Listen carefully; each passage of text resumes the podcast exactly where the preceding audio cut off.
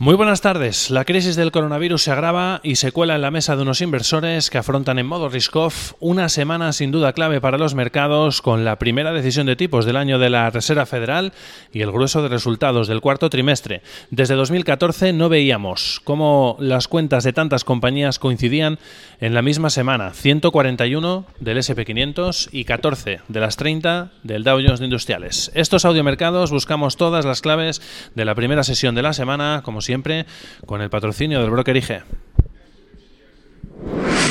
Potencia sus inversiones con los nuevos Turbo 24. El primer turbo cotizado 24 horas de lunes a viernes creado por IG. Elija su apalancamiento, gestione su riesgo y opere sin comisiones. Todo en las premiadas apps y plataforma de IG. Opere Turbo 24 con IG, un proveedor líder del trading online.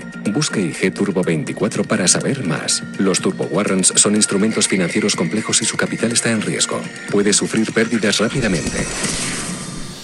Con unos futuros que vienen con fuertes caídas ante el fuerte avance del coronavirus, especialmente en China, donde ya hay al menos 80 fallecidos y casi 3.000 afectados, según las últimas cifras oficiales del gobierno, lo que está provocando un fuerte temor en los mercados ante las opciones de que se transforme en una emergencia sanitaria a nivel global. Modo risk-off para comenzar la semana en los mercados, fuerte aversión al riesgo, al que también se suman en este caso las tensiones geopolíticas en Oriente Medio tras el ataque esta pasada madrugada de la embajada estadounidense en Bagdad con cohetes y que según medios el Departamento de Defensa aún no ha confirmado esta noticia, habría esta vez sí dejado al menos varios heridos. Fuerte subida, como decíamos, eh, en el termómetro de la versión al riesgo eh, para el dólar yen, con modo risk-off que comienza la semana para los mercados eh, financieros.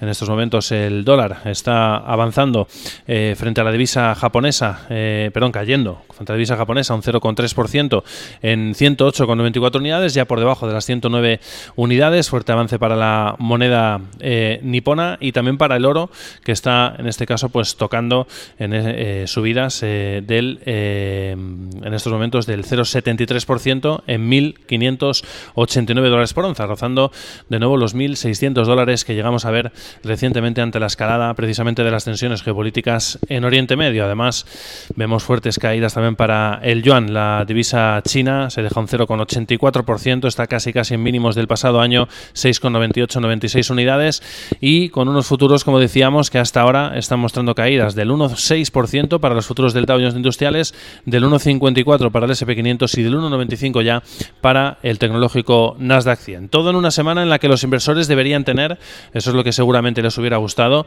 algo más de tranquilidad para mirar sin tanto nerviosismo a referencias sin duda claves como son el grueso de resultados del cuarto trimestre que coinciden esta semana y por supuesto a la primera reunión de la Reserva Federal del año que arranca mañana y que se espera termine el miércoles en principio con todo intacto, modo pausa activado y los tipos en los niveles actuales. La probabilidad del mercado está hoy en el 87,3% a que así sea, mientras que el restante 12,7% apuesta por una subida de tipos de interés.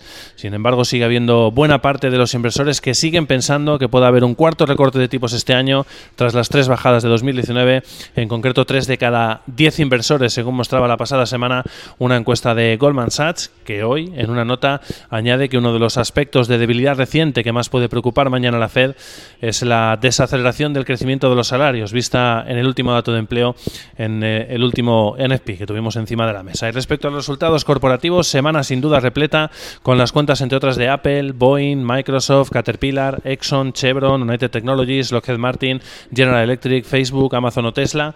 En total, 141 compañías del SP500 van a anunciar resultados en los próximos días y 14 de los 30 componentes del Dow Jones de Industriales. Desde 2014 no se ha observado un número similar de empresas, en este caso reportando resultados trimestrales en la misma semana. Con unos futuros, como decíamos, en negativo, de entre el 1,5 y entre el 2% ahora mismo de caídas para los tres principales indicadores.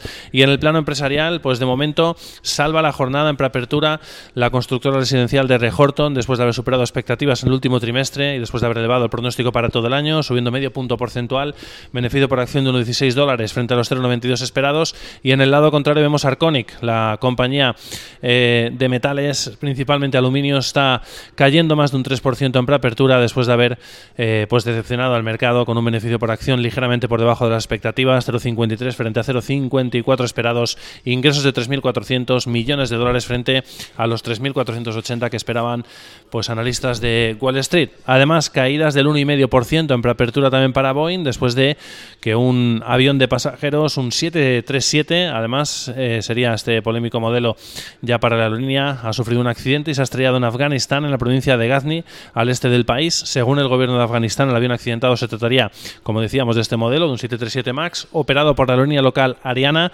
y con 83 pasajeros a bordo. De momento desconocemos más detalles sobre este accidente. Estaremos muy atentos. Los títulos de Boeing, eso sí, cayendo un 1,5% en estos momentos en preapertura.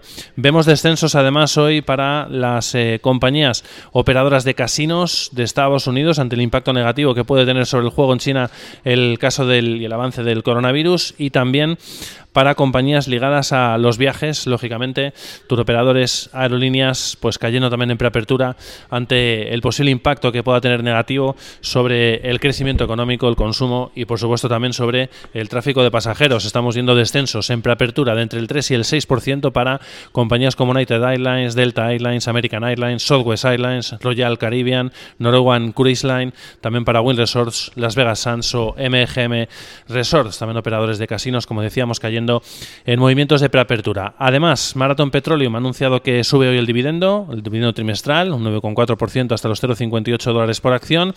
Y en el plano de las recomendaciones, Citigroup ha aumentado el precio objetivo de Intel hasta 67 dólares de los 60 anteriores y también para Netflix hasta 350 dólares por acción desde los 325 previos. Por otro lado, Deutsche Bank ha subido el precio objetivo de Apple en la previa a sus cuentas trimestrales hasta los 290 dólares por acción desde los 280 anteriores. Feliz sesión.